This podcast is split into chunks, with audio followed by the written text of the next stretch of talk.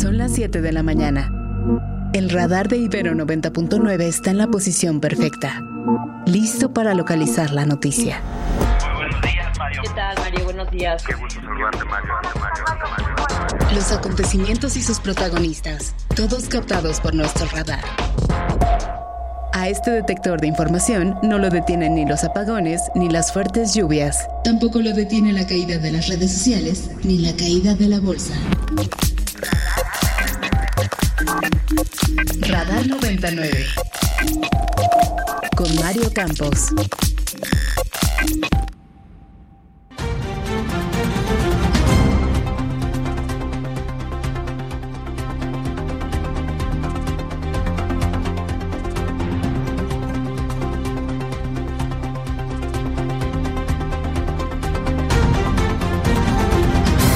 Se levanta la contingencia ambiental este lunes. El programa Hoy no circula aplica de manera normal. Más tarde tendremos entrevista sobre qué fue la contingencia de este fin de semana, por qué termina y qué podemos esperar.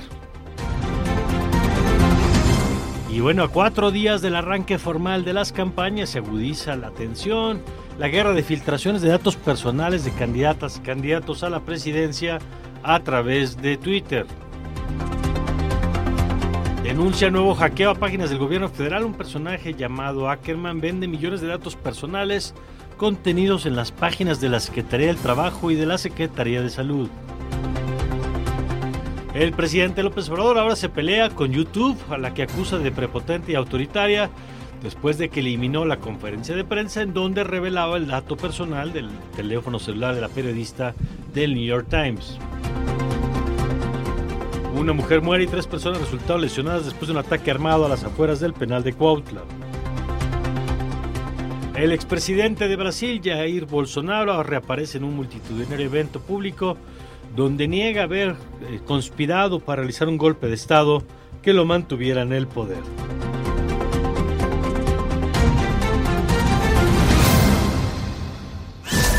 Radar 99.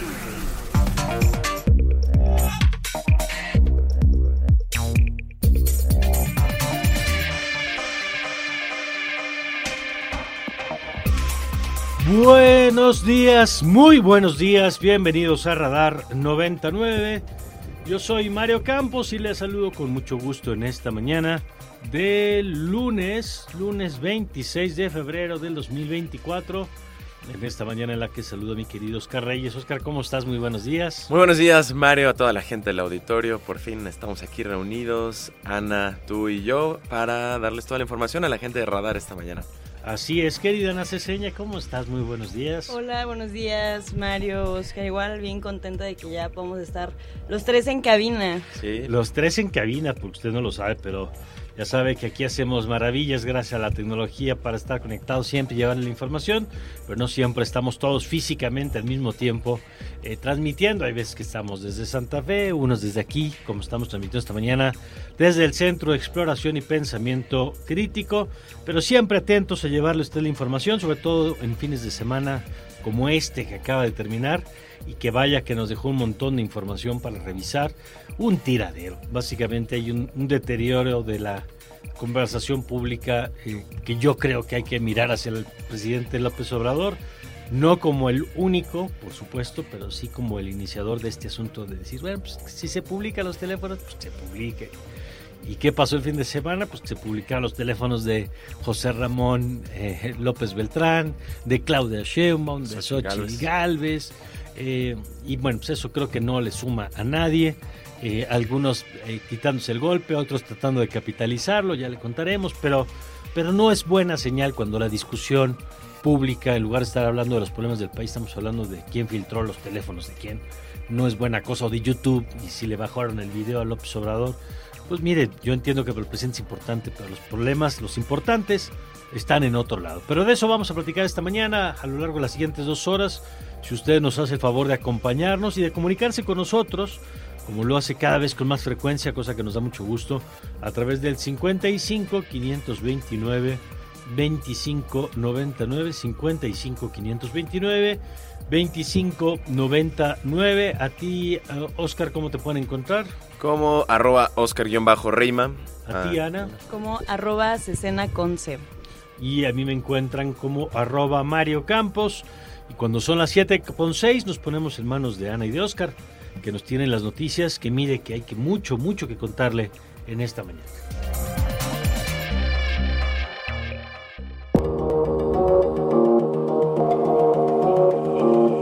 Estas son las noticias.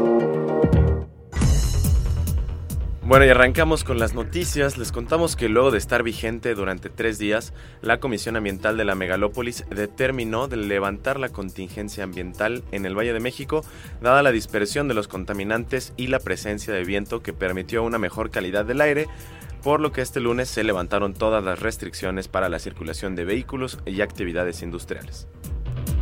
Y tras hacerse público por parte del presidente Andrés Manuel López Obrador, el número de la corresponsal del New York Times, Natalie Kitroff, se desató por la red social X una guerra de filtración de datos y publicación de números celulares de varios personajes políticos, líderes de partido, familiares e hijos del presidente, así como de las candidatas a la presidencia Claudia Sheinbaum y Xochitl Gálvez. Todos denunciaron mensajes con insultos, amenazas, pero también de apoyo, como fue el caso de la candidata opositora Xochitl Gálvez, quien dijo no cambiará su número. He decidido no cambiarlo. Entre los mensajes que he recibido, critican mis kilos de más y me critican los dientes chuecos. No se preocupen, eso se quita. Lo que no se quita es el cariño de los cientos de mensajes de apoyo, ánimo y solidaridad que me han llegado. Y por otro lado, la candidata Claudia Sheinbaum dijo que cambió de número, así como el de su vocero, Gerardo Fernández Noroña. Otros de los políticos, de quien también se filtró su número celular, ya aseguró ya que la policía cibernética investiga la filtración de los datos celulares. No es nuevo, así funciona la derecha y son muy hipócritas porque por un lado se duelen y por otro lado hacen lo mismo cobardemente. Se está haciendo una investigación. Por su parte, el presidente Andrés Manuel López Obrador calificó como una actitud prepotente y autoritaria el que la red social YouTube haya bajado la conferencia del 22 de febrero, en donde difundió el celular de la periodista de New York Times, en el que señala que funcionarios cercanos al presidente y sus hijos podrían haber recibido dinero del crimen organizado. Ni la mafia del poder ni el lampa del periodismo podrán silenciarnos, escribió el presidente. Y adicionalmente a, esta guerra de datos, también el presidente López Obrador viralizó un video en la red social X donde revela una charla eh, con un pescador en Sinaloa y los ingresos de los periodistas Jorge Ramos y León Krause, desatando con ello una serie de acusaciones y descalificaciones hacia la actitud irónica con la que el presidente se burla de los ingresos de sus adversarios, pero a su vez describe la humildad del pescador. No sé si es Carlos Ramos. Jorge. Jorge, Ramos. Jorge Ramos, paisanos, primos hermanos, ¿saben cuánto gana? 17 millones de pesos mensuales. Ni uno. ¿Eh? Ni uno lo puede ganar. Pero ni en toda tu vida. Ni volvió a nacer. bueno, también le podría decir al presidente cuánto gana él y cuánto gana el pescador. Y la verdad es que es probable que ni en toda su vida gane lo que tiene el presidente, que nada más de regalías dice que ha ganado 3 millones de pesos eh, de la venta de su libro anterior. No sabemos de este cuánto vaya a percibir. Pero bueno, ese es el video del presidente y tenemos más noticias. Sí, justo antes de subir este video y en el marco de su visita al estado de Sinaloa, el presidente recibió el apoyo del gobernador morenista del estado, Rubén Rocha Moya, quien también se hizo viral en redes luego de reconocer que en una reunión privada con el presidente le sugirió reelegirse torciendo un poquito la ley. Así lo dijo. El presidente es seguidor de Madero, del que dijo sufragio efectivo, no reelección. Pero podíamos haberle hecho una curvita al asunto. En alguna vez se lo comenté en privado. Y en este contexto también se dio a conocer que el sitio empleo.gov.mx del gobierno federal fue hackeado y los datos ahí resguardados de al menos 12 millones de mexicanos fueron vendidos. Y de acuerdo con una publicación del diario Publimetro, un hacker identificado como Ackerman puso a la venta una base de datos que presuntamente contiene la información personal en el foro virtual Breach Forums, donde en enero pasado también se filtraron los datos de decenas de periodistas. La denuncia fue hecha a través de la red social X por un experto en investigaciones sobre seguridad cibernética, quien asegura que el robo de esta plataforma de datos no fue solo a la página de la Secretaría del Trabajo, sino también a la de la Secretaría de Salud, cuyo banco de datos contenidos, eh, conteniendo información y expedientes médicos con datos personales también fue vendido en el mismo espacio digital. Y pasando a otra información, un ataque armado se registró fuera del penal de Cuautla en Morelos este domingo, mientras las familias hacían fila para ingresar a visitas. La policía municipal reportó una mujer muerta y por lo menos tres lesionados por disparos de arma de fuego. La Comisión Estatal de Seguridad Pública informó que durante la búsqueda de los presuntos responsables se detuvo un par de personas que viajaban a bordo de un vehículo Honda donde se encontraron varias armas. Y en tanto en Acapulco Guerrero, ayer un taxi y un camión urbano del Servicio Público de Acapulco fueron incendiados como, como respuesta a la negativa de los transportistas a seguir pagando extorsiones. Además de la violencia contra el transporte público, otros tres asesinatos marcaron este fin de semana el puerto, pese al reforzamiento de la seguridad por parte de la Guardia Nacional con una gran alfombra roja, elegantes arreglos florales e invitados de élite en el Palacio de Bellas Artes, engalanaron el más solemne adiós a José Agustín. Al esperado homenaje póstumo realizado a poco más de un mes de su fallecimiento, llegaron los familiares, amigos, colegas y admiradores del creador de la literatura de la onda.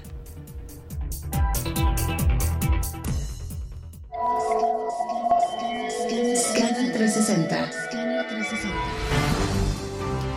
Y en el ámbito internacional, el expresidente brasileño Jair Bolsonaro reunió este domingo a miles de seguidores en Sao Paulo en su primer acto público desde que dejó el poder a finales del año 2022 y para defenderse de las acusaciones por un supuesto intento de golpe de Estado para perpetuarse en el poder. El ultraderechista llamó a pacificar el país y pidió a los legisladores que aprueben una amnistía para las personas condenadas por invadir las sedes de la presidencia, el Congreso y la Corte Suprema Brasil el día 8 de enero del año pasado. La aspirante republicana Nikki Haley, que ayer sufrió una sonora derrota en, el que era su casa, Carolina del Sur, por parte de los electores republicanos, volvió con mayor fuerza a la contienda y en menos de 24 horas logró reunir un millón de dólares para poder financiar la carrera por las primarias, al menos hasta el decisivo 5 de marzo, el supermartes donde se deciden más de 800 delegados del Partido Republicano para las elecciones de este año. Crack 90.9. Y nos vamos a dar un adelanto deportivo de Crack 90.9 con Omar García, quien saludo con mucho gusto. Omar, muy buenos días. Querido Oscar, ¿cómo estás? Qué gusto saludarte. Igual, querida Ana, querido Mari, por supuesto, quienes nos acompañan en este arranque de semana de radar. Muy buenos días, pues ya finalizó la octava fecha del Clausura 2024 en la Liga MX masculina. Ya nos acercamos a la mitad del torneo. Querétaro derrotó 2 por 0 al Puebla. Necax y Pachuca tuvieron un muy buen empate a un eh, tanto. También Monterrey le sacó la victoria 3 por 0 a Juárez en la frontera. Mientras que el sábado León derrotó 1 por 0 a Atlético San Luis. Tigres y Atlas empataron a un gol. Las Chivas derrotaron 3 por 1 a los Pumas que eh, pues solo han podido ganar en Guadalajara en una ocasión en liga desde 1982. El América en un partido insólito porque hay que decirlo, cuatro goles anulados en el primer tiempo para Julián Quiñones de las Águilas del América. Además, y dicho sea de paso, los cuatro bien anulados, bien ejecutado el video arbitraje, pero aún así el conjunto celeste no pudo evitar la derrota, 1 por 0 el triunfo para el América. Toluca 2 por 0 derrotó a Tijuana ayer en el estadio Nemesio 10 y Santos también hizo lo propio 1 por 0 ante Mazatlán. Tenemos fecha eh, doble parcial. Mañana tendremos un par de partidos, el miércoles también. Así que bueno, mucha actividad de fútbol mexicano masculino. Oye, Omar, creo que se quedaron sin fuegos pirotécnicos en la portería del, del, América, ¿no? Bueno, de, los anulados. Sí, justo, justo hay que pensar en la contingencia ambiental, a ver si no salió de los, de los, no, de los cinco cuentazos que saca allá en el Estadio Azteca. Pues sí, pero bueno, ahí está ¿Qué te digo? Ya vendrán otros encuentros Pumas Chivas. Pero bueno, este por lo pronto se lo llevó el Guadalajara. Gracias, Omar. Seguro, querido Mario. Ya nos escuchamos en el Largos y Tendidos con el resto de la jornada. Sin rencores, Oscar. Sin rencores. Sin rencores. Gracias, Omar. Volvemos contigo un poquito más adelante. 7 con 16.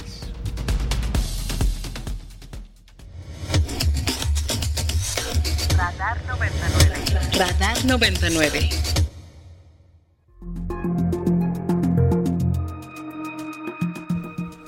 Bueno, y arrancamos con nuestra primera entrevista de esta mañana con Eduardo Borges, él es presidente director de eh, Transparencia Mexicana, quien siempre es un gusto poder saludar y platicar con él. Eduardo, ¿cómo estás? Eduardo, ¿ahí me escuchas? Bueno, vamos a, a restablecer la comunicación con él, porque mire, se ha generado toda una discusión. Yo creo que es un tiradero eh, lo que ha pasado el fin de semana. No es una buena noticia, eh, pero en medio de lo malo creo que hay algo bueno. Y es que, a ver si ya entendimos todos que eso andar divulgando teléfonos personales no es buena cosa, ¿no? Porque todavía el viernes había quien defendía al presidente del observador diciendo, no, pero es que es una periodista y entonces todo es público y el presidente dijo, todo tiene que ser público. Y yo creo que ahora ya que vimos lo que le pasó al propio hijo del presidente, que además no tendría por qué, porque él no es servidor público, y luego lo que pasó con los celulares de Claudia Sheinbaum, y no, mire, y no es porque no estén disponibles, simplemente las, los periodistas, los coordinadores de invitados, pues, tienen los teléfonos de medio mundo, este, porque es parte del trabajo. Pero hay un, un, acuerdo mínimo pues, de que eso no se hace público y así funciona, ¿no? Si no, no se puede trabajar. Pero vamos con Eduardo, aquí ya tenemos en la línea. Querido Eduardo, ¿cómo estás? Con mucho gusto de saludarte, Mario. Muy buena semana. Igualmente. ¿Tu teléfono todavía no está en línea? Pues debe estar, ¿eh? no lo he buscado, la verdad. Ah, bueno, muy bien. Pues esperamos que lo tenga quien lo tenga que como tener. Bien decías, quién sabe que se lo han pasado. Eso sí te lo puedo asegurar. Pues sí, pero es que además eh, lo que lo que digo es cierto, es decir, eh, quienes trabajamos en estas cosas de lo público, pues tenemos teléfonos de un montón de gente, de los muchos mencionados de las mañaneras, por ejemplo, pero hay un acuerdo mínimo, yo, yo quisiera empezar si te parece un poco por ahí, antes que la parte legal, de por qué hay una especie de acuerdo mínimo donde esa información, los datos personales, eh, no se hacen públicos. ¿Cuál es el sentido, más allá de la legalidad que ahorita le entramos, cuál es el sentido de preservar en el debate público pues, una parte de información fuera de la misma, no? Sí, sobre todo, por ejemplo, en el tema de los celulares o los datos que permiten identificar dónde vives o, cómo puedes eh, tener eh, digamos, conocimiento de, de, datos que pueden llevar, por ejemplo, identificar una cuenta de banco, eh, nombres completos, el RFC. La, la, idea de preservar esa información como pública es protegerte no de la persona a la que tú se la entregaste voluntariamente, uh -huh. sino de otras a quienes no, pues puede, esa información puede tener otro sentido y significado. Eh, cuando recibimos una llamada de extorsión, por ejemplo, pues dudas, ¿no? Si tu teléfono fue divulgado ampliamente claro. o fue una cosa aleatoria, ¿no? Que se pusieron uh -huh. a marcar en un en un eh, penal, ¿no? Para ver si te encontraban. Ahora, eh, también tocaste otro tema que quiero distinguir muy rápidamente. Quienes estamos en, en los temas públicos, eh, no todos somos servidores públicos. Así ¿no? es, claro. Somos particulares y la ley, aquí sí no voy a hablar de, de, la parte práctica, sino de la legalidad, nos protege de una forma distinta a, a, la que protege a los servidores públicos. Quien decide ir al gobierno acepta que va a tener un mayor escrutinio y que su información puede ser pública por mandato de ley para proteger los intereses de todas y de todos. La 3 de 3, Mario, ¿no? Este, la declaración patrimonial y de intereses. ¿Por qué es pública? Ah, porque quien decidió ir al gobierno va a utilizar tus recursos, los míos, los de todo el auditorio, eh, y va a tomar decisiones que nos afectan a todos. Nosotros queremos saber cuáles son sus intereses y cuál es su situación patrimonial al ingresar. Pero el resto de los de las personas, y fíjate qué bonito, la Constitución de México no solamente habla de los ciudadanos, sino de las personas, todas las personas que estamos en territorio nacional, sin importar si tenemos INE y 18 años o más, todas las personas gozamos de un, de un derecho a la privacidad para aquellos asuntos que, o datos que permitan nuestra identificación y que pueden poner en riesgo nuestra integridad a o ver. incluso que alguien lucre con nuestros datos. ¿no? Y en ese marco entonces llegamos a la periodista del New York Times, que no es servidora pública, que es alguien, pues es una periodista que manda la información en este marco, que además lo explicamos aquí, lo correcto es lo que el New York Times hizo, que es preguntar antes de publicar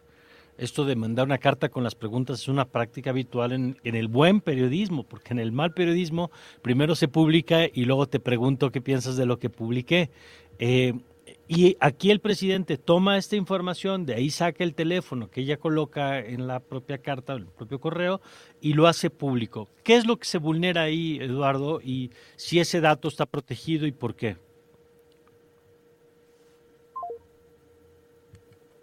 Ah, se nos cortó ahí. Bueno, ahorita restablecer, pero por lo menos subimos el clic.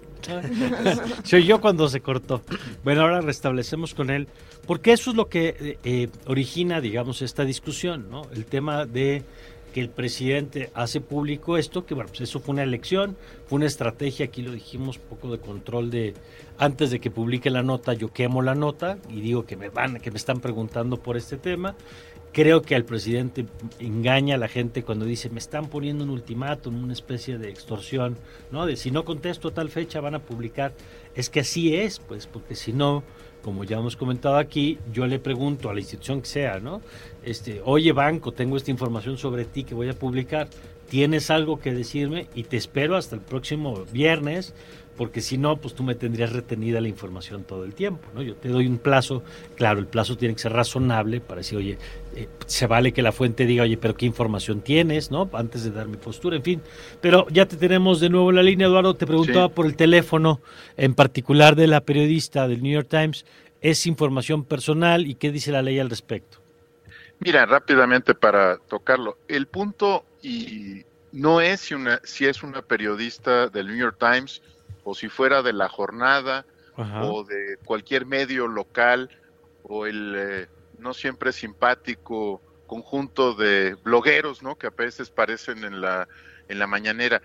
Cualquier persona que le entrega a una autoridad información que contiene datos personales debe esperar que esa, esa información no se divulgue si no lo autoriza previamente. Por eso nos eh, preocupamos hace unos días, ¿te acuerdas cuando se eh, filtró la base de datos de periodistas de la mañanera y se incluían, por ejemplo, la credencial para votar de algunos de ellos, ¿no? Que era la, la identificación que habían presentado para ingresar porque no se trata del New York Times, se trata de las personas que viven en el territorio nacional. Ahora, al, al, hacerla pública, pues por supuesto que eh, ocurrió lo que le ocurrió a las precandidatas Sheinbaum o Galvez, o le puede ocurrir a una persona, en particular como el hijo del presidente, pues te llenan de mensajes, eh, ya sea de simpatizantes o de detractores, Mario, ¿no? Eh, o te pueden amenazar o, pueden conectar esos datos con otras cosas. Entonces, el, el riesgo está en que cualquier persona que le entrega a una autoridad, el presidente de la República o el alcalde de Motocintla, Chiapas, información, debe esperar que esa información que contiene datos personales se mantenga bajo resguardo. No las preguntas, no la comunicación, pues eso lo puedes entender, como decías, es parte del periodismo bien hecho, ¿no? Señor presidente o señor director de comunicación social, quiero confirmar, quiero saber si tiene alguna opinión, pero al involucrar un dato personal, lo que está lo que se está dando es una falta a la Ley General de Transparencia y Protección de Datos Personales porque no están resguardando apropiadamente la información personal que permite la identificación o localización de un individuo. Ese es el, ese es el punto del asunto y es igualmente grave si, el, si quien lo preguntara fuera de verdad, ¿eh? de cualquier panfleto de la jornada o de la gaceta universitaria de tu preferencia. Sí, de acuerdo. Eso es importante para despersonalizar la discusión, ¿no? Porque de pronto entre las filias y fobias, pues vimos que uno está bien y otro está mal, y lo que nos estás diciendo es, a ver, no importa el medio, es un dato personal, se entregó al gobierno, el gobierno tendría que protegerlo. Ahora, no tendríamos que revisar las consecuencias de esto, porque platicábamos con el consejero presidente del INAI el viernes, con el consejero Alcalá, y nos decía, si no mal recuerdo, que pues eh, el INAI va a hacer una investigación, esta que decidió hacer de oficio, y va a determinar probablemente pues que hubo alguna violación de los datos personales de esta periodista, pero nos decía en la instancia encargada de determinar las sanciones el órgano interno de control de la propia presidencia y entonces pues ya sabemos en qué va a terminar eso, Eduardo. Probablemente desde el punto de vista administrativo sí y por eso creo que es tan importante hacernos cargo de que la protección de datos personales es un asunto muy delicado y que seguramente se están dando violaciones similares en otras partes eh, del país, en otros gobiernos, en otras áreas, hay que cuidarlo. Ahora, eh, también tiene el INAI, y aquí es donde viene la parte interesante, pues la, la posibilidad de recomendar públicamente acciones que pues ayuden a proteger los datos personales de quienes están en contacto con la institución más poderosa. Yo, yo creo que aquí el tema eh, de la sanción, que sin duda es importante, pues probablemente termine en nada, porque será el órgano interno de control de la propia presidencia de la República quien, quien determine la sanción correspondiente y a los responsables. Pero el tema de fondo es la pedagogía social, eh, Mario, porque yo creo que cuando, cuando veo el debate, me doy cuenta que no entendemos nada sobre privacidad. Me da mucha mm. pena decirlo en estos términos. Tú sabes que no soy eh, en absoluto alguien que le guste andar dando cátedra, pero no le entendemos, la verdad, ¿no? No entendemos el valor de esa información, los riesgos que se corren, la manera en que debe de custodiarla el gobierno, por qué eh, no es un asunto de libertad de expresión, se ha confundido esto con libertad de expresión. Y si me apuras, yo diría, si por ejemplo el hijo del presidente le entregó su celular a una institución de gobierno y esa institución de gobierno lo publicó sin su consentimiento, estaríamos exactamente en la misma situación. Este no es un asunto de patriotismo, yo también tengo muchas dudas de la DEA, Mario, créeme, ¿no? No, no es algo que no, que no tenga cuidadosamente analizado, eh, como muchos otros académicos y especialistas, pero estamos mezclando de todo, ¿no? Estamos mezclando una conversación que debería tener un solo eje, es el gobierno es el primero que tiene que proteger la información de las personas. Si no viene sanción, pues entonces cuando estemos reformando la ley de transparencia, pensemos en este episodio mm. y en otros que hemos visto en los últimos años y pongamos en el centro la dignidad y la protección de la información de las personas, Que, que no está ahí en la conversación. Hemos hablado de todo, menos de los derechos humanos que estamos protegiendo como nación. De acuerdo. Y de paso, pues un llamado en este marco que estás diciendo a subirle el nivel a la discusión, ¿no? Sí, porque la escalada que salió es otra, ¿no? Es a ver quién lo hace peor en el manejo de los datos personales, ¿no? Y, si así va a ser la campaña, Mario, que empieza, todavía no empieza la campaña, ¿eh? estamos en los prolegómenos, yo no quiero ver lo que va a ser en términos de la discusión pública. De acuerdo. Bueno, pues Eduardo, muchas gracias, como siempre. Al contrario, Mario, muchas gracias a ti por el tiempo, un saludo a tu equipo y, muy buena semana para todos. Muchas gracias, es Eduardo Borges, director de Transparencia Mexicana. Y bueno, pues ahí está el tema, lo importante, ¿no? Aquí no se trata de si uno simpatiza con unos o con otros, hay que proteger, hay que proteger los datos personales y espero que ya haya quedado claro que en esa escalada pues nadie, nadie gana. 7 con 29. Primeras planas y encabezados. Reforma. Y arrancamos con el periódico Reforma. Esta mañana traen su primera plana que sale barato a Morena de Roche en anuncios. Gastan 65 millones de pesos en carteleras y los multarán con 23 millones de pesos. Esto documenta el Instituto Nacional Electoral sobre los gastos publicitarios. El partido Guinda no lo reconoce. El Universal. Juez que pierde independencia se vuelve político, dice magistrado. El integrante del Tribunal Electoral, Felipe de la Mata, dice que solo con libertad se garantiza la división de poderes en la democracia. Y también aquí hay un dato interesante que es el de las encuestas. Dice Sheinbaum aventaja a Galvez al inicio de campaña.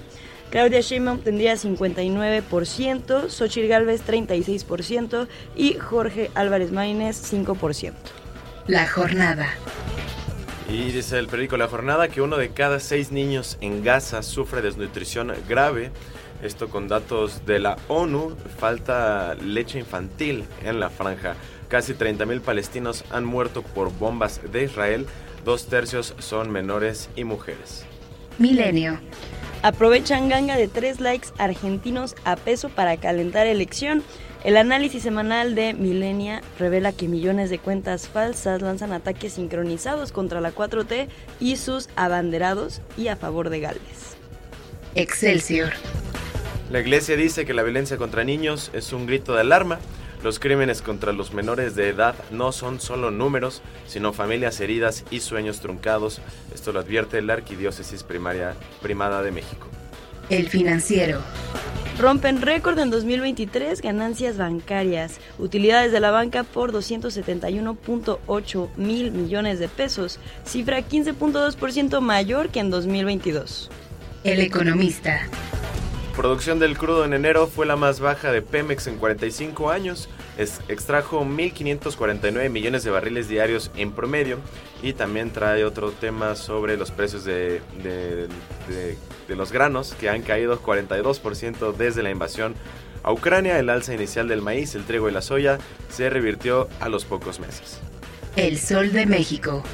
Lideran lista negra turismo y alimentos, dinero ligado a, narcotráfico, según Estados Unidos. Listado completo contiene más de 5.000 compañías dedicadas a casi toda actividad.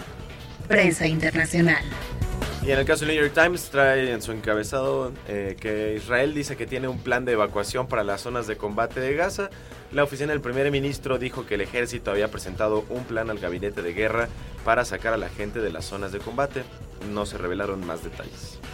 Por otro lado, el país nos dice el reconocimiento del Estado palestino, la bala de plata de la política exterior española en Oriente Próximo. España trata de encontrar el momento idóneo para adoptar esa decisión con la esperanza de que ayude a resolver el conflicto y que no se quede en un acto simbólico. Primeras planas y encabezados.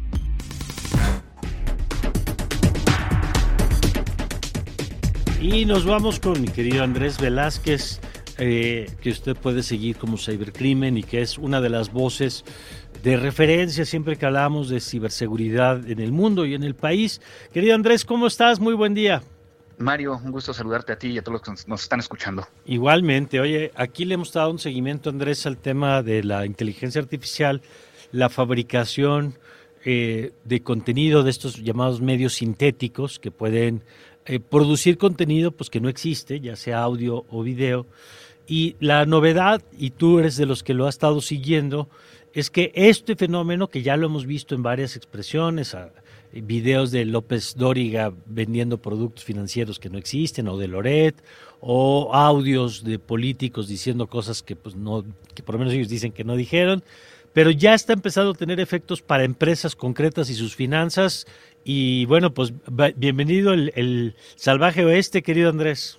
Así es, ahí sí es, este, nos estamos dando cuenta cómo esta inteligencia artificial generativa está poniendo eh, en boca de todos una nueva forma que tenemos que, que, desconfiar, ¿no? De muchas de las cosas que estamos viendo, escuchando y da pie a que tengamos que platicar cómo lo podemos llegar a detectar.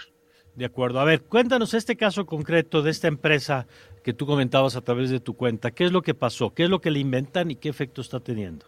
Pues no, recientemente se dio a conocer que una, una firma eh, muy grande en, en, Hong Kong perdió cerca de 200 millones de dólares eh, de Hong Kong, que son más o menos, para hacer la, la, traducción, 438 millones de pesos. Ok. Y esto fue porque el director de finanzas de esta empresa cayó en una estafa utilizando la inteligencia artificial generativa. Mm. ¿Qué fue lo que sucedió? Recibió un correo electrónico, que en este correo electrónico decía, eh, parecía venir de uno de los directores, que era urgente que se hiciera cierta transferencia. Mm. Este tipo de fraude ya existe desde hace mucho tiempo, es conocido como la estafa del, del CEO o la estafa de la dirección general, mm. donde eh, alguien encargado de hacer pagos recibe un correo electrónico eh, y este correo electrónico puede llegar a parecer que viene de la, de, de la persona, sin embargo, pues al empezar a revisar el correo electrónico te darías cuenta que no viene de tal, ¿no?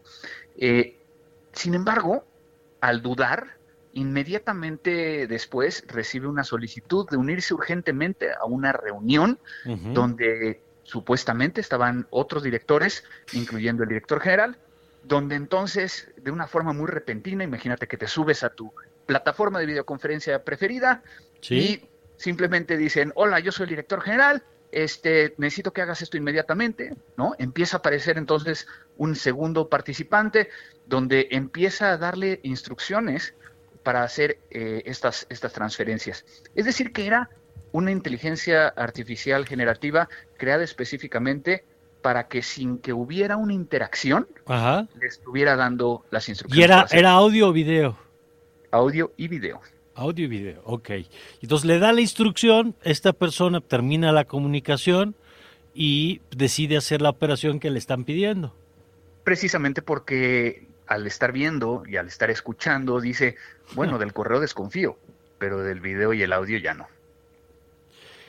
Pues sí, y es que eso es a lo que vamos, querido Andrés, porque eh, yo creo que todavía no terminamos de entender la dimensión. Hace poco el Homeland Security de Estados Unidos publicó un, documento eh, que se puede comprar en Amazon, además es un, es un cuadernillo, que habla de los riesgos para la seguridad nacional derivado del uso de, esto que nos estás contando, que es el deepfake. Y, por ejemplo, ponía otro caso en un hipotético juicio donde alguien, estos típicos de un policía que mata a alguien y entonces está llevando el juicio, y decían, fabricamos el audio o el video de un juez grabado supuestamente sin su conocimiento, diciendo, pues qué bueno que lo mató, ¿no? Y haciendo expresiones racistas, y decía, y eso puede provocar una protesta social sobre algo que en realidad nunca ocurrió. Y la pregunta, Andrés, tú que llevas años trabajando temas de ciberseguridad, eh, ¿ves a las empresas en la lógica de pues de tener seguridad frente a estas nuevas amenazas que como bien dices, el fenómeno no es nuevo, pero la, posibilidad de ejecución sí es nueva. Correcto, es, es, es, muy complicado porque hoy en día con, con el uso de la tecnología lo que queremos llegar a hacer es evitar esa llamada, como lo hacíamos en la época de las cavernas, para poder llegar a confirmar que efectivamente necesitamos hacer esa transferencia. Es decir, que mucho de lo que tenemos que hacer es cambiar protocolos, ¿no? Hoy en día sabemos que hay otro tipo de estafa llamada el Business Email Compromise, que lo, o, compromiso del correo electrónico corporativo, que lo que busca es que si tú tienes eh, que pagarle a algún proveedor fuera del país, de repente te llega un correo electrónico diciendo, eh, ya no páguense en esta cuenta, estoy en auditoría, por favor págame en esta otra cuenta, sin saber que eso es un intermediario, es un delincuente que puede llegar a estar robándote millones de lo que estabas pendiente de, pagar. Entonces, desde esa perspectiva, ¿qué me preocupa y qué podemos llegar a hacer? Por un lado, es el hecho de específicamente para las empresas, específicamente cuando tengas que subir a una videoconferencia y para validar que efectivamente es la persona, hoy en día la inteligencia artificial no va a poder generar en este momento, a lo mejor lo hace más adelante, eh, reacciones inmediatas. Entonces, este video, en caso de Hong Kong, era un video que simplemente le pusieron play. Si en ese momento tú interrumpes y dices, espérame, espérame, espérame, gira la cabeza hacia la izquierda, no va a poder llegar a hacerlo. Entonces nos daríamos cuenta que es un video eh, creado y no realmente algo que está sucediendo en vivo. Ahora, ¿cómo nos puede llegar a afectar esto hacia adelante? Pues entonces cuando son, precisamente como tú, bien decías, eh, videos que pueden llegar a sacarse de contexto. Y a mí me preocupan mucho las elecciones que vienen, no solo en México, sino en Estados Unidos. Porque entonces vamos a ver una gran cantidad de, información, de videos, de audios, y que técnicamente va a ser muy difícil el poder llegar a validar si son reales o no. Claro, porque además, aunque técnicamente sea posible, Andrés, que esa es toda una discusión de si van a llevar sellos de agua, si hay forma de que tengan una etiqueta que te permita visible o no visible, si puedes llevarlo a un sitio para verificar si eso que estás viendo es real o no. más allá de que estamos en esta discusión, este, lo cierto, además, es que se combina, Andrés, con nuestra predisposición a creer aquello que coincide con nuestras creencias, ¿no? Entonces, si yo soy pro López Obrador, todo lo que vea contra Xochitl Gálvez lo voy a creer, y si yo estoy contra eh, López Obrador, todo lo que vea que confirma mis creencias lo voy a validar, y, y, nuestra capacidad crítica, digamos, creo que está todavía peor que nuestra capacidad tecnológica, ¿no? Correcto, y yo agregaría un elemento más, Mario, que lo, comentaba yo en una de mis columnas. El problema va a ser eh, dentro de esta inmediatez y de, que salga la información, si vemos un video, sea falso o no, eh, ya generó el, daño que tenía que generar. Claro. Entonces, eh, puede llegar a pasar de que un día, dos días después, se tenga tecnológicamente los elementos para decir que es falso, ya generó el daño. De acuerdo. Sí, sí, sí, sí. Y, vamos a ver lo que viene eh, yo siento un poco, Andrés, que estamos como en el inicio, en la puerta de entrada a un mundo con unos desafíos para los que por lo pronto hoy no parece que estamos listos, pero eh, espacios como esta reflexión, como esta que nos compartes, pues nos ayudan a, a empezar a, a, ser más escépticos de lo que vemos y escuchamos, ¿no? Yo creo que es uno de los consejos importantes, además de esto que señala sobre la revisión de protocolos o la creación de protocolos, quizá este asunto de dejar de actuar tan impulsivamente en muchas cosas es una buena recomendación. Sí, cinco minutos no, no nos pueden llegar a afectar tanto, pero nos pueden llegar a salvar de una, de una estafa. De acuerdo. Muchas gracias, Andrés, como siempre. Muchísimas gracias, Mario. Un gusto saludarte. Igualmente, eh, es un gusto platicar con Andrés Velázquez, él es presidente fundador de Mática. Eh, usted lo puede seguir como cibercrimen. Y bueno, pues ahí está el tema. Eh, y, y, tú dices, Ana, tienes razón, pues a ver las autoridades, pero el problema es que las autoridades están absolutamente rebasadas en este tema, ¿no? O sea, no pueden controlar qué se publica, qué no se publica. Las propias plataformas están rebasadas. Lo vimos hace unas semanas con los videos pornográficos falsos de Taylor Swift que subieron y que tenían millones de vistas solamente una de las cuentas. Y en lo que lo bajaban, pues ya tenía los millones de reproducciones y obviamente el video ya se ha sido descargado. Eh, entonces, es de estos temas que rebasa las autoridades, porque además no son temas nacionales estrictamente, está rebasando a las plataformas, que están muy lentas, por ejemplo, muchas de estas cosas circulan por Telegram, que tiene criterios distintos a lo que pasa en TikTok o a lo que pasa, y luego rebasan a las audiencias, ¿no? Que, que nos cuesta trabajo de pronto decir, ¿y eso que estoy viendo es verdadero? Ya el Santo Tomás de hasta no ver, no creer, pues ya tampoco. Lo vas a ver, lo vas a escuchar y no necesariamente cierto, pero bueno, lo que viene, 7 con 47. Perspectiva global. Con Aribel Contreras.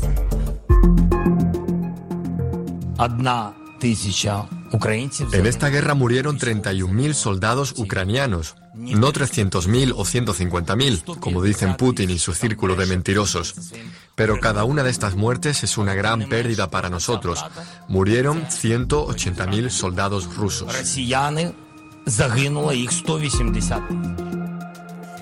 Es la voz del presidente Volodymyr Zelensky. Eh, ¿Y por qué? Pues porque está tratando de hacer control de daños, ¿no? No han muerto tantos. ¿Por qué? Pues porque desmoraliza a cualquier país que le digan que han muerto 300 mil. Y es que llegamos a los dos años. Querida Aribel, ¿cómo estás? Muy buenos días, Aribel Contreras.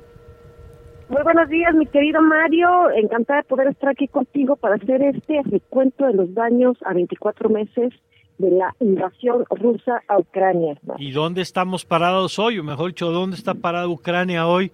Que después de unos intentos de contraofensiva, después de miles de millones de apoyo en equipo, pues ¿dónde está hoy? Después de 732 días de esta invasión de Rusia a territorio ucraniano, eh, Ucrania está parada en muchas vertientes. La primera, Mario, a destacar y compartir con tu es que para los ucranianos la agresión como tal se cumple 10 años, no dos. Es decir, si bien es cierto que la ofensiva militar en su territorio, sobre todo en esta región del este conocida como Donbass, fue hace dos años, para ellos, en realidad la agresión comienza con la anexión ilegal de Crimea hacia eh, territorio ruso.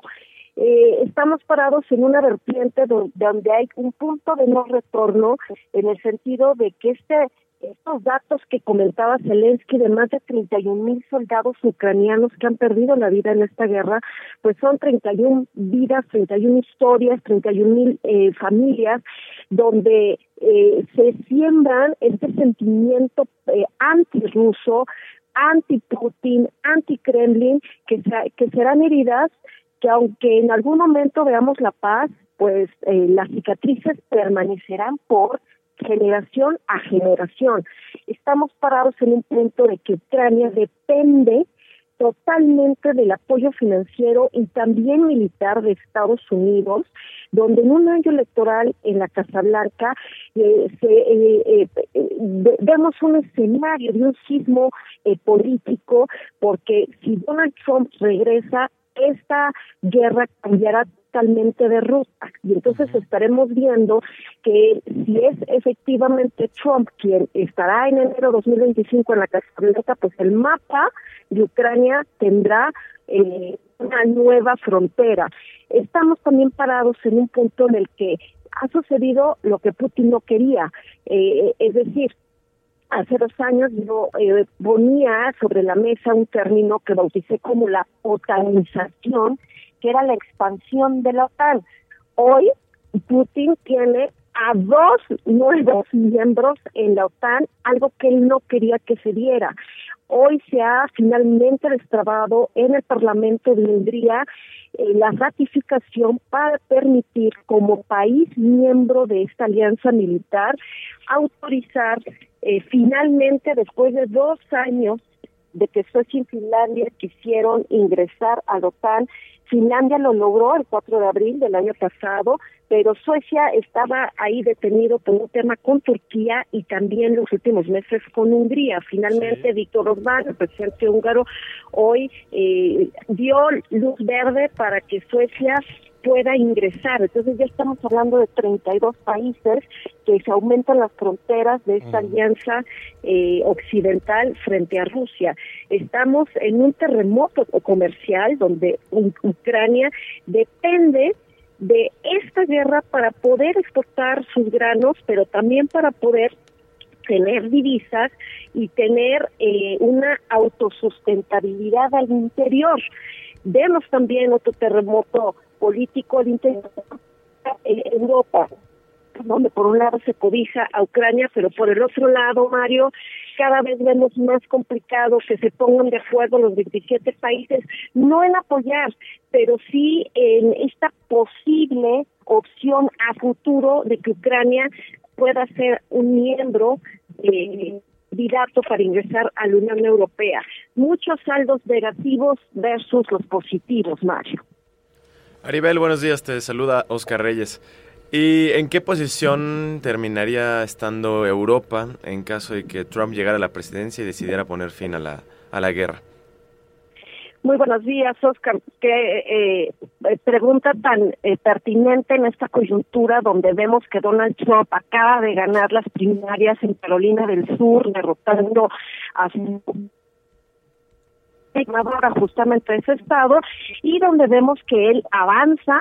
Esto sin duda eh, pone sobre el tablero de Estados Unidos doméstico que aumenten las posibilidades no solo de que Trump sea candidato oficial republicano, sino que efectivamente su base electoral, encantada y enamorada con estas narrativas anti-apoyo a Ucrania para que mejores recursos estén invertidos al interior de la Unión Americana, pues vemos una altísima probabilidad de que sí tengamos a una era Trump 2.0 donde Europa está muy atento y muy alerta porque esto significa que puede ser el fin de estas alianzas, Estados Unidos, es decir, también en la era en la que TAN se estaba apoyando sobre eh, Estados Unidos, puesto que ya Trump dijo que no solamente eh, avivará los ánimos de Putin hacia aquellos países que no aporten el 2% de su Producto Interno Bruto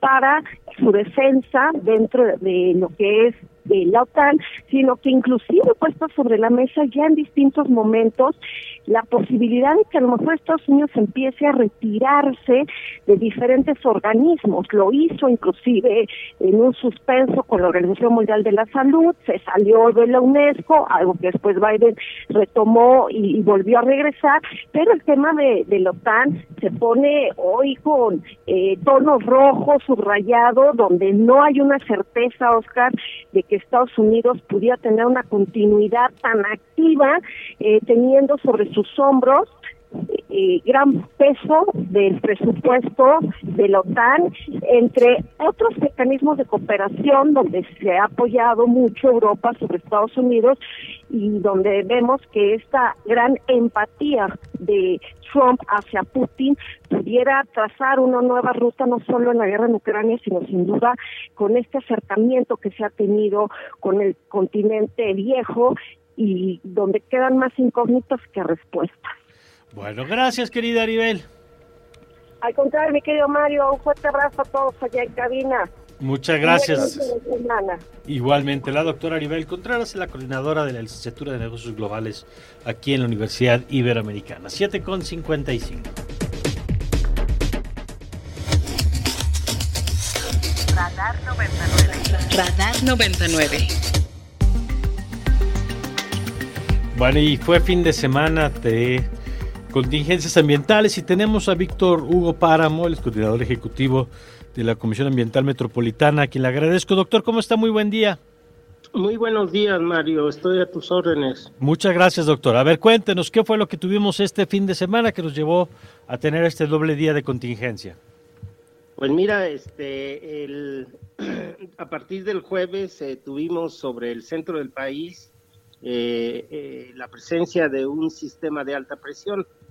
Este sistema de alta presión se, pues, se mantuvo prácticamente en esta región hasta el día de ayer que se debilitó y que permitió que hubiera ventilación. En los días previos, eh, pues no, no hubo esta característica, sino que se tuvieron pues los días despejados con alta radiación solar, con temperaturas muy elevadas y eh, aunado a eso a vientos eh, débiles o muy, muy escasos, eh, pues fue lo, que dio lugar a que las concentraciones de ozono se elevaran y nos llevaran a, declarar la, contingencia durante estos, durante estos días. Es una mezcla entonces de, factores ambientales, como esto que nos está contando, con factores de, emisión. ¿Cuál es la principal causa, más allá de lo ambiental, que eso sí no entiendo, no lo podemos controlar, cuál es la principal causa de que se produzcan estos fenómenos? Bueno, hay, hay, un, hay un factor eh, eh, que, también es importante y creo que debo mencionarlo antes de, de decir cuáles son. Las fuentes es que estamos en la transición del invierno a la primavera. Y eh, si bien tenemos ya estos días calurosos, eh, durante las mañanas tenemos temperaturas bastante eh, bajas todavía, 8 o 9 grados, y eso hace que todavía se nos formen las inversiones térmicas. Entonces, durante las mañanas hay estas inversiones térmicas que actúan como una especie de tapadera en el valle, lo cual hace que se concentren temprano los precursores del ozono a medida que el día transcurre, la radiación se va incrementando y, eh, bueno, las reacciones químicas y fotoquímicas también se incrementan.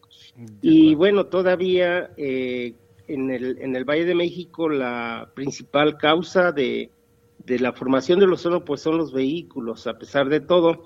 ¿Por qué? Porque los vehículos son, eh, digamos, los responsables del 80% de la emisión de uno de los precursores del ozono, que son los óxidos de nitrógeno. Mm.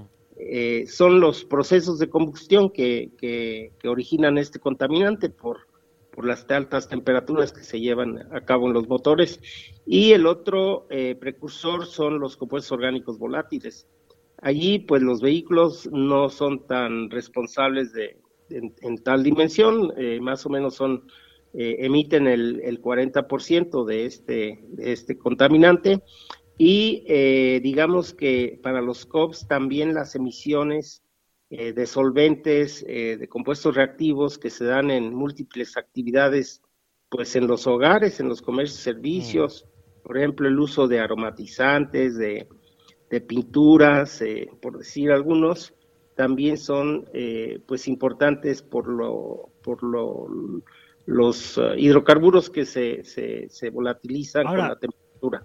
En estos días he escuchado esto en redes, eh, doctor, eh, si el tema de la refinería o las refinerías son un factor importante, este, incluso para el Valle de México, y no sé si sea relevante en este tema o tendríamos que mirar hacia otro tipo de contaminación cuando hablamos de las refinerías.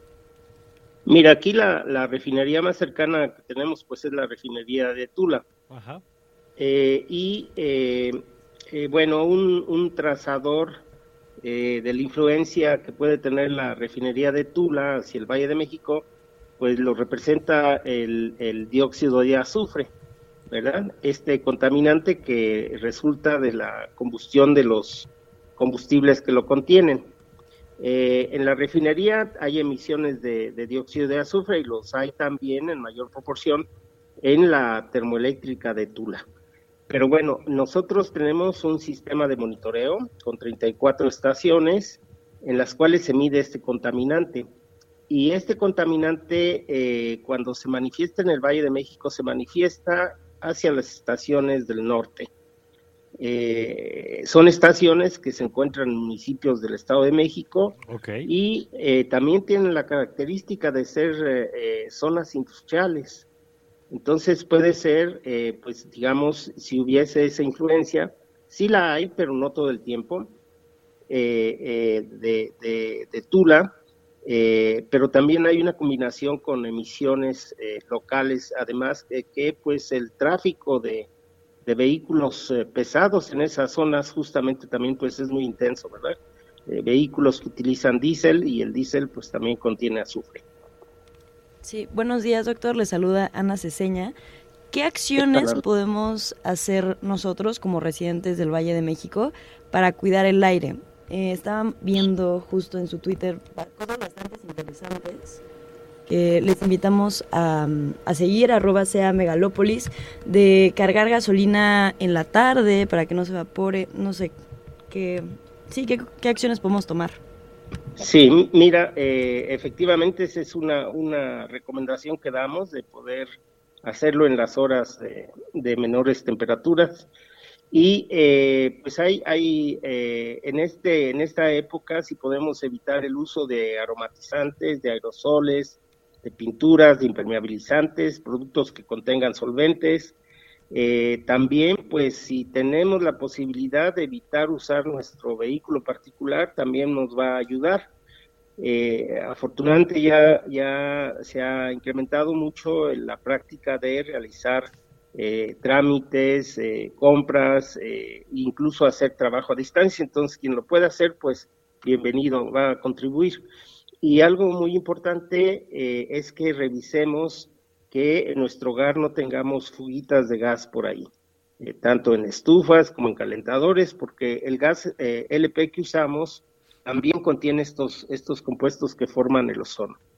Y bueno, finalmente creo que si podemos evitar tomar duchas de media hora y hacerlo en cinco minutos, diez minutos, pues también va a consumir menos gas y va a haber menos emisiones. Y por último, eh, pues en la cocina, cuando, cuando estamos preparando alimentos, si podemos utilizar tapas para hacer el cocimiento más rápido, pues también eso nos lleva a menores, a menores emisiones. Muy bien, doctor, pues muchas gracias por estos minutos. Eh, a tus órdenes, Mario, estoy. Ah, que tengan un buen día. Muchas gracias. Es el doctor Víctor Hugo Paramores, coordinador ejecutivo de la Comisión Ambiental de la Megalópolis, que usted puede seguir, como ya nos decía ahorita Ana, en su cuenta en X como arroba K-Megalópolis de Comisión Ambiental Metropolitana, Comisión CA Megalópolis. Ahí está, 8 con 3.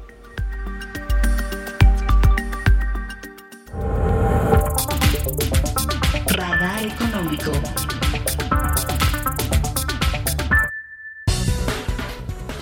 Y rápidamente en el radar económico les platicamos que en el primer en el trimestre de octubre a diciembre del año 2023 la población desocupada fue de 1.6 millones de personas.